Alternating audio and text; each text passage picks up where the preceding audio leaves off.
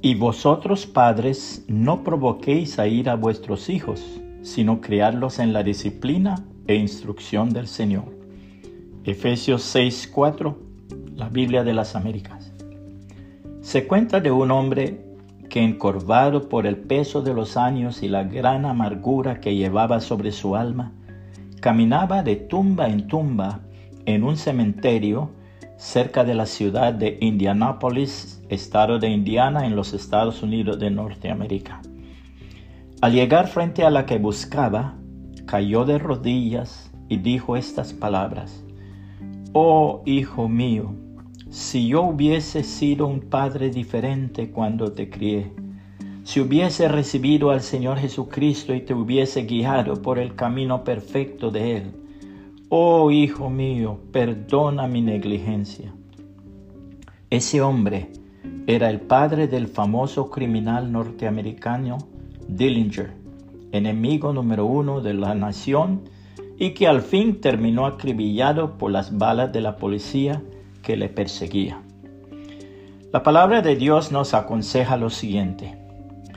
Disciplinar a un niño produce sabiduría, pero un hijo sin disciplina avergüenza a su madre.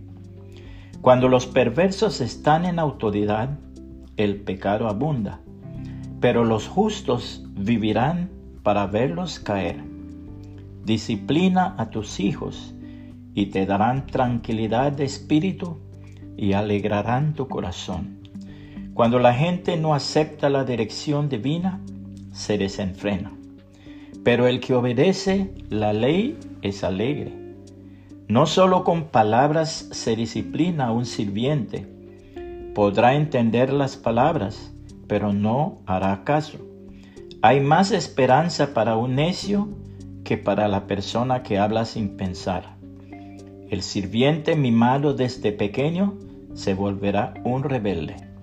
La persona enojada comienza pleitos. El que pierde los estribos con facilidad comete todo tipo de pecados. El orgullo termina en humillación, mientras que la humildad trae honra. Proverbios 29, 15 al 23, nueva traducción viviente. Puede compartir este mensaje y que el Señor Jesucristo le bendiga y le guarde.